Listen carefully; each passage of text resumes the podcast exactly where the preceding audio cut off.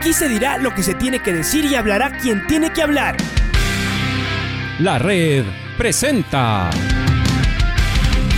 la charla del día a llevar una trayectoria que todo el mundo conoce, Carlos el Demoledor. Que la comunidad sepa de lo grande que fue Luis Chocho San Martín. Este año nuevamente jugar Copa Libertadores nos ilusiona mucho. La red. Los protagonistas lo dicen todo junto a los periodistas de la red. La camiseta más linda que me pude haber puesto en mi vida, ¿no? La camiseta de la selección. Los grandes clubes no priorizan competiciones, las disputan. En este año 2021 la selección se juega prácticamente su futuro. En donde estés y a la hora que tú quieras. Bienvenidos. Así queríamos invitar esta mañana a, alguien que es, por supuesto, ¿no? Eh, no solo conocedor, sino que ha sido a lo largo de los, de los años gran protagonista de nuestro ciclismo. Nos referimos a, Pablo Caicedo, campeón de, bueno, de, usted hace el, currículum y va a encontrar eh, en todos los, ámbitos y en todas las competencias donde participó Pablo Caicedo, supo subirse a lo, a lo más alto del podio. Pero también está claro, Pablo, que estas son, em, eh, son otros momentos ¿no? de, nuestro deporte y particularmente el deporte que usted ha sabido practicar siempre, el, ciclismo. Son otros momentos y seguramente gracias a no solo a, Richard Carapaz, lo de Jonathan Narváez, por ejemplo, además para hablar de los que están ahí, pero todos los que sostienen esto, todos los que han, em, hecho posible que el ciclismo, pese a condiciones complejas, haya seguido avanzando para sacar precisamente a, un ciclista así y conseguir esta medalla. ¿Qué es lo que produce, Pablo? Es decir, ¿qué, ¿qué es lo que queda? ¿Qué es lo primero que usted pensaba? Seguramente estaba de madrugada sin poder eh, dormirse y sufriendo como todos nosotros y usted que sabe exactamente lo que, lo que se siente, eh, seguramente que quería transportarse allá. ¿Cuáles son las sensaciones que deja esta medalla de oro olímpica en el ciclismo de Richard Carapaz y para el país? Bienvenido a la red, le saluda Alfonso Lazo, Pablo.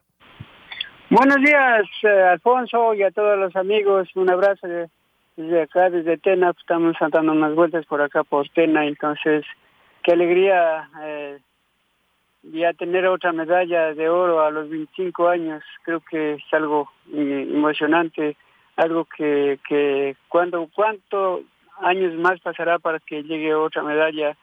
Yo la vi la carrera desde principio a fin, creo que fue muy emocionante, muy emotiva. Yo estuve también en los Juegos Olímpicos eh, cuando ganó Jefferson Pérez, eh, fue algo también bien muy emotivo y, y cuando ganó Jefferson Pérez dijeron todas las autoridades y todos los eh, el gobierno y todo que van a apoyar, que van a ayudar al no solo al ciclismo sino que así a todo el deporte, pero de todas maneras nunca se ha visto eh, el apoyo y siempre uno se ha forjado desde abajo para, para seguir adelante, luchando para que salgan los muchachos eh, a, competir. Y, nosotros cuando fuimos a los Olímpicos el gobierno supuestamente nos dio una bicicleta y pero los, los que fueron de, de organizadores que fueron con nosotros eh, nos la quitaron la bicicleta. Entonces es algo penoso que uno se ha sufrido de, todo el tiempo ha habido siempre em, que, que, corrupción, no sé, y nos han, no nos han ayudado igual esta vez Richard también, eh, él ha dicho que también no ha habido apoyo y, y eso ha sido toda la vida y ojalá que con esto ya, ya, ya, ya haya más apoyo. Uno siempre se pregunta, Pablo, que eh, ¿cuál será el mayor problema? Es decir, la falta de recursos o la, o la organización. Usted está vinculado al, ciclismo desde hace muchos años. Eh, y entonces, a ver, ¿por dónde usted empezaría a decir que está el, problema para tratar de buscarle solución? ¿Este es un tema solo de dinero? Es decir, si hubiera más dinero todo sería mejor. ¿O es un tema de tener una mejor organización incluso para utilizar mejor el dinero que hay para, en este caso, el ciclismo? Bueno, ahí es de todo, o sea, primero los recursos, segundo es el tema de, que de que vaya la organización, eh, tercero sería gentes responsables, gentes que, que vayan eh, que vayan a trabajar, no vayan por llenarse el bolsillo. Entonces eso sería lo más eh, importante para que el deporte en sí salga adelante, porque muchos van a llenarse bolsillo y, hablar algo y solo puro como como se dice puro lengua nomás y después ahí queda todo entonces no sería primero eh, llenar todas las cosas bien hacer las cosas bien poner a unas gentes bien responsables para que el deporte siga adelante Em, y ahí es donde hemos hablado varias veces de la crisis dirigencial, de una falta de, una falta de, eh, dirigentes, ¿no? Y, de que se vaya además renovando y vaya cambiando. A ver, ¿y usted cómo ve la organización? Eh, em, ¿Hay más clubes? ¿Hay eh, más escuelas? ¿Hay más chicos montados en una bicicleta? ¿Qué faltan? Las bicicletas, precisamente, además del ciclismo, si uno quiere ya llegar a la alta competencia, no es un deporte barato, ¿no? Más bien es un deporte costoso. Uno necesita una buena bicicleta también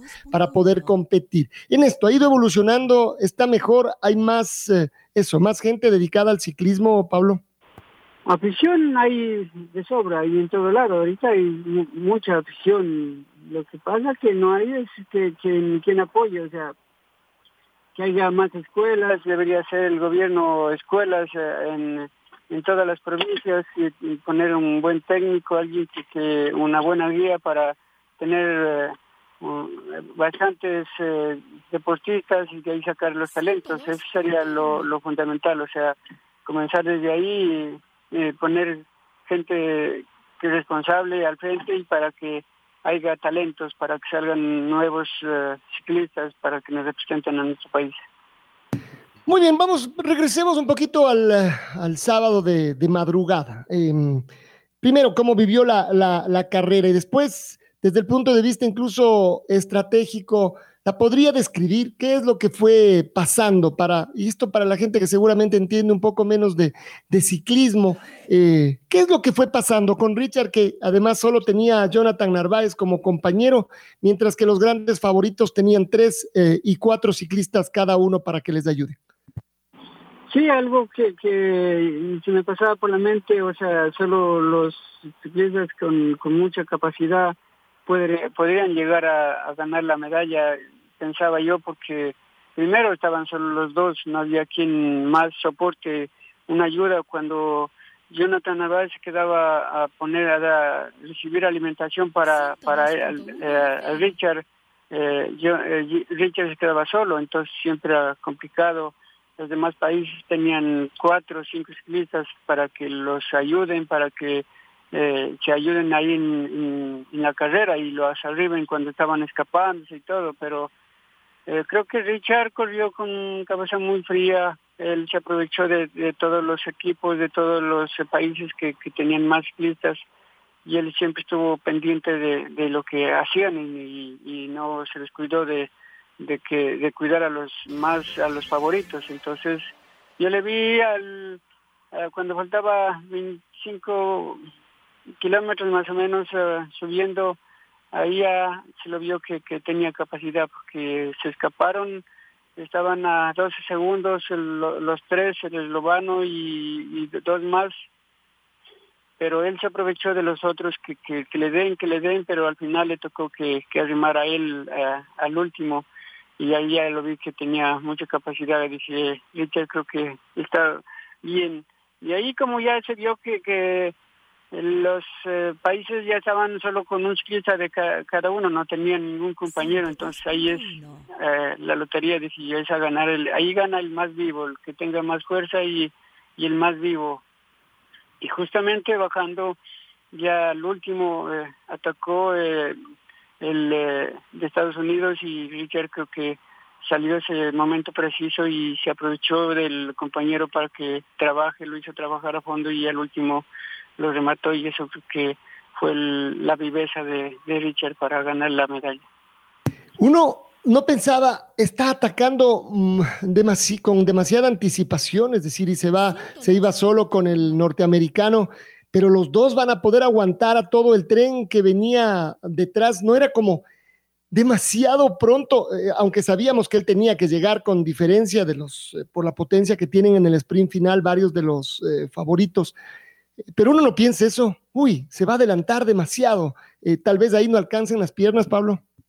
Sí, sí, sí, o sea, eso es lo que yo pensaba, yo también pensaba eso, o sea, pensaba y creo que toda la, gente, la afición y todo pensaba que era muy muy tarde, 20 kilómetros lanzarse solo los dos y, y ver que estaban acá, pero también es que atrás eh, habían un, un de cada de cada país, entonces no había un gregario que, que se ponga al frente y a darle hasta llegarles a ellos, entonces le daba uno y se abría, entonces ahí vuelta cogían otros segunditos, vuelta le daba otro, vuelta le arrimaban un poco, pero y vuelta eh, se abría y vuelta lo dejaban, entonces eso era lo, lo bueno, o sea, porque no habían, no tenían ningún gregario para que, que lo arrimen adelante, entonces dije no, no está bueno porque eh, al final se vio que, que eh, uno de los ciclistas estaba muy fuerte, lo arrimó casi cerca, ya creo que estuvo a como a 15 segundos de, de arrimarles, pero no tuvo más y, se abrió para que los demás eh,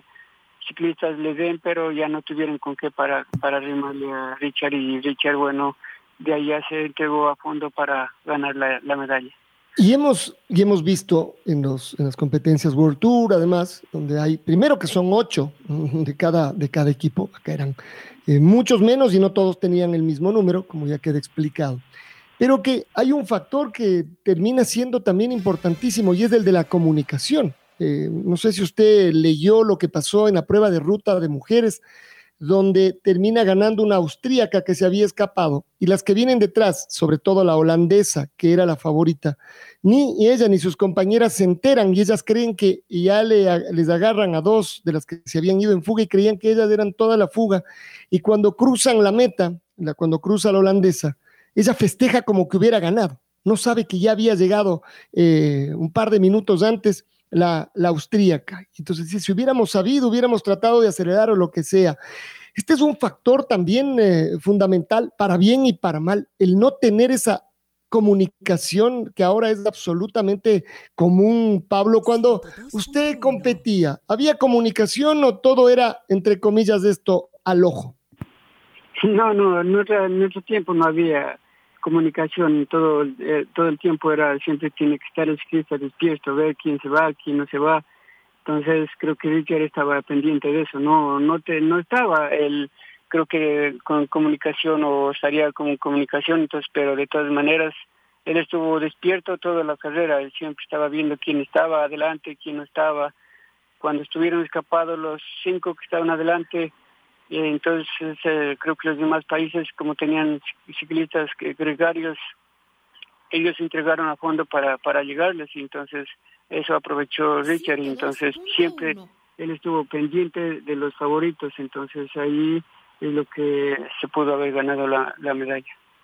Em, y verlo llegar al, al autódromo eh, de alguna manera solo, con esta ventaja. Además, veíamos, nosotros sí teníamos comunicación por lo que estábamos viendo, la distancia que mantenía, incluso que se iba alargando porque el grupo de atrás es como que se iba cuidando entre ellos para ver eh, quién arrancaba. Ya estaban peleando por la medalla de, de plata. Eh, qué sensación esa de ver lo que ya, que ya llegaba. Eh, ¿Cómo es esa sensación de, de, saberse primero, de cruzar la meta primero? Uno no dice en cualquier competencia, pero esto trasladado a los Juegos Olímpicos, Pablo. ¿Qué le digo? O sea, eso fue una emoción tan grande que me fueron las lágrimas y no solo a mí, sino creo que todos los aficionados y a todos los que estábamos mirando más de uno se les fue la, las lágrimas ver que el esfuerzo que hizo y ver que ya estaba eh, festejando, comenzó a festejar, que fue una alegría inmensa de mi, de mi tierra en Tulcán, ya me llamaban que salgamos a, a hacer eh, ruido en, en, la, en las calles y todo, entonces mucha gente salió y eso creo que fue un espectáculo muy grande. Don Pablo, ¿cómo le va? Luis Quiroz le saluda. Eh, un gusto eh, referirme a usted. Eh, hablábamos con, uh, con otro ciclista y entrenador también como Pedro Rodríguez el sábado en nuestro programa y él decía que, no sé si usted lo comparta, él decía que tal vez el resto de ciclistas no esperaba que, que Richard Carapaz salga eh, faltando 30 kilómetros, decía él, no esperaban. Ellos esperaban dar el golpe a los 5 kilómetros. Ahí esperaban que, que, que, alguno de los favoritos eh, salga, que despegue pero no tan temprano. Entonces dice que esa fue una estrategia que le armó Richard, usted ya lo decía también con Alfonso, una estrategia que le salió bien, tomar riesgos. Y recordemos que en el Tour de Francia él también quiso eh, salir unos kilómetros antes, obviamente, de la meta. Él quiso eh, despegar también, pero lo seguía muy de cerca a Pogachar, no lo dejaba escapar. Ahora el sábado le salieron las cosas, tomó esos riesgos, don Pedro. Pablo, perdón. Eh, sí, eso sí también igual se me pasó por la mente a mí, o sea, ver que, que habían ciclistas fuertes atrás, pero tenía que arriesgar, o sea, yo sí, yo lo admiro a Richard y, creo que él, mismo ya se examinó él mismo que él tenía mucha fuerza para, para llegar la, a, la meta final, entonces él vio que, que tenía con qué y, se aprovechó del otro compañero que, también le dijo, bueno, vamos, vamos, vamos, vamos a trabajar porque tenemos la medalla, entonces se aprovechó de él, también lo empleó a fondo que al último flaqueó y, y Richard sacó provecho, entonces creo que las cosas eh, el Richard las hizo muy bien, o sea, porque si esperábamos a los cinco kilómetros, eh, usted miró que, que un ciclista eslovano estaba muy fuerte, muy fuerte, que, que casi le, arrima a él, entonces, eh, y llegar a, un embalaje, no, no quedábamos ni entre los cinco primeros, entonces tenía que arriesgarla y creo que Richard la, la hizo bien y, y eso es digno de, de felicitarlo, de, ver que, hizo las cosas muy bien. ¿Sabía dónde, y cuando reconoció también y con Jonathan Narváez, eh, don Pablo, entonces, él sabía dónde tenía que dar el golpe? Como usted lo dice, tal vez no es tan fuerte al final, en, en Sprinter no es tan fuerte, su fuerte es montaña y, despegar, o sea, él sabía el momento exacto donde tenía que dar el golpe para que nadie lo alcance y el resto se quedó prácticamente sorprendido con lo que hizo Richard Carapaz. Sí, sí, o sea, Richard, o sea, él ya examinó, bueno, la carrera ya la fue viendo mm, todos los dos o tres quits que dieron ahí, ya la fue viendo, entonces dijo tal vez posiblemente aquí, tal vez acá, tal vez acá, pero no se sabe, uno como ciclista cuando está corriendo no se sabe el momento preciso que, que Dios le, le abre la puerta para, para aprovechar eso, entonces él aprovechó ya en el momento preciso que, que, ellos eh, se, se, confiaron acabando de bajar y, entonces ahí fue el momento que, que de ahí sí entregó a fondo y se pudo sacar diferencia y, y ganar la, la, la, medalla. Creo que Richard hizo las cosas muy bien, o sea, yo no, no, yo sí lo felicito a él de, de corazón porque la hizo mucho, mucho, con mucha inteligencia. Y esto también de llegar del Tour de Francia desgastado, el trabajo que hizo Richard, el trabajo en su recuperación, eh, los masajistas que le dio, le dio su equipo, el Ineos, le dio los masajistas que lo conocen a él y a Jonathan Narváez, que son del mismo equipo. Eso sirvió mucho, eh, don Pablo, para ayudarle a la recuperación y que esté 10 eh, puntos prácticamente, Richard. Tener un equipo tan grande del mundo que siempre está pendiente de sus ciclistas y entonces ellos eh, no escatiman nada, dice, bueno, eh, es de mi, de mi equipo, le, le, vamos a dar la mano, le vamos a ayudar, porque de otra manera, eh, usted vaya, alguien déme la mano, ayúdeme en eso, no le, no le paran asunto, entonces, pero como era del equipo, le, le ayudaron tanto para el masaje, para la recuperación, entonces creo que fue algo importante el arrimarse a esa gente, a ese gran equipo, porque acá de los de nuestro país llegaron, no llevaron ni masajista, no llevaron mm, todos los recursos que necesitaban ellos, entonces creo que eh, es importante ese gran apoyo que, recibió Richard de ese equipo. Estamos en diálogo con el gran Pablo Caicedo la bruja, de, con mucho cariño, ¿no? Le han conocido siempre así, de su época de, de, ciclista y, después ya como entrenador y formador de, chicos eh, también. Pablo, ahora, claro, esto es además cómo es el deporte, a veces nos, nos falta tiempo para seguir disfrutando, para seguir dando vueltas, ¿no? Para sentirnos felices y, y orgullosos porque enseguida viene la siguiente competencia. Se habla, no está confirmado de que Richard podría eh, participar en la Vuelta a España desde el 14 de agosto. A ver, ¿es posible? ¿Se puede recuperar? ¿Le conviene mejor no y prepararse para el, eh, para el Mundial? ¿O sí, sí le conviene seguir compitiendo? Está en un gran momento y, mm, desde el punto de, vista anímico eso le puede servir. A ver, ¿usted qué dice, eh, Pablo? ¿Tendría que seguir compitiendo, estar en la Vuelta a España? Bueno, eso ya es cuestión de él, cuestión del equipo que, que representa a él. Creo que el, el, equipo, los compañeros de, ese equipo lo necesitan a él, entonces eso es cuestión ya de, de, ese equipo, o sea, del, del que está al frente de él, el técnico, dice, bueno, y también igual preguntarle si está bien recuperado, porque si tiene, eh, creo que un poquito menos del mes ya de, para estar ahí en, el, en la vuelta a España. Entonces, si es que se recupera y está bien, podría ser un gran soporte, Richard, para que, según tengo entendido, lo van a poner de, líder al colombiano, entonces, para que le ayude a él. Entonces, de todas maneras, eso ya es cuestión del técnico y de del, del que lo patrocina él para ver si es que él está bien, lo ponen ahí en, en la nómina para que participe el, eh, en la vuelta a, España y si no, pues le tocaría ponerse a recuperar para las futuras carreras que vienen. Y la pregunta era más bien enfocada a la, la, experiencia, es decir, después de las tres semanas durísimas que hizo en, en, Francia, una semana después de esta prueba durísima también, es cierto, de un solo día en, en, en Japón, ¿qué dice la experiencia? Más allá de, de lo que el Ineos al final eh, decida hacer, que seguramente será eh, pero la recuperación para un ciclista eh, después de una, de una vuelta de tres semanas eh, tiene que ser más grande o no todos los ciclistas se recuperan igual. Además, él tuvo un primer semestre más bien casi solo de entrenamiento, con poca, con poca competencia. No sé si lo que hace eso es permitirle que él en esta parte del año enfoque todos sus esfuerzos. ¿Es así como funciona, Pablo? Sí, o sea, bueno, Richard ya se lo ha mirado que tiene una gran recuperación eh, una gran fortaleza y, como tienen todos los recursos, creo que ese equipo lo, lo recupera pronto y con descanso y con la, la, preparación que lo mandan para que haga como recuperación, o sea, no no le hacen hacer tantos kilómetros, tanto, entonces lo van recuperando para, para afrontar esa carrera. Entonces ya eso ya eso ya le tocaría tocaría uno preguntarle tanto al técnico como a él para ver si es que ya se va sintiendo bien para esa carrera, entonces lo pondrían ahí. Pero de todas maneras, para mí, por ejemplo, yo como técnico, igual conversaría mucho con él y le dije, bueno, está bien, si estás bien para esta carrera, te has recuperado para no, no que tengas eh, lesiones para, para futuro. Entonces, si él dice, sí, estoy bien, entonces para eso, entonces no habría ningún problema ponerlo en, en la lista para, para esta gran carrera que hay, que es, ¿no?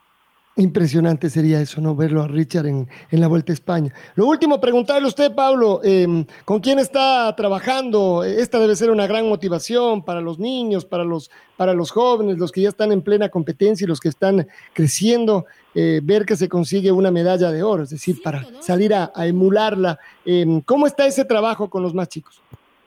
Bueno, yo primero, eh, ya como el equipo Coraje Ciencia de la Prefectura del Carchi, que ahí estaba ya hecho cargo se acabaron los recursos, entonces eh, se acabó el equipo, entonces ya yo ya me he dedicado más a, mi casa, a hacer yo un poco de deporte y eh, a entrenarlo a mi hijo, a Pablo, porque está en el equipo BSPC, entonces siempre compartimos eh, las ideas y para que él se ponga a entrenar de la mejor manera y para que también igual quede bien en, ese equipo. Entonces, en eso estoy dedicado y, y estoy un poco más relajado, más tranquilo, mirando las carreras importantes que hay en el mundo. Que, que, este sea el motivo para que los eh, recursos vuelvan a aparecer y para que el ciclismo, el deporte en general, pero el ciclismo en este caso sea una prioridad. Eh, Pablo, gracias por, por atendernos. Ha sido un gusto escucharlo a los, a los tiempos. Eh, usted como una de las grandes figuras seguramente es uno de los que más merece también festejar este triunfo del ciclismo ecuatoriano. Gracias por estar con nosotros. Gracias, un abrazo, cuídense. La red presentó la charla del día. Un espacio donde las anécdotas de actualidad deportiva se revelan junto a grandes personajes del deporte. Quédate conectado con nosotros en las redes de la red. Síguenos como arroba la red Ecuador y no te pierdas los detalles del deporte minuto a minuto. Escúchanos en vivo en TuneIn y en los 102.1 FM en Quito. ¡Te esperamos! La red.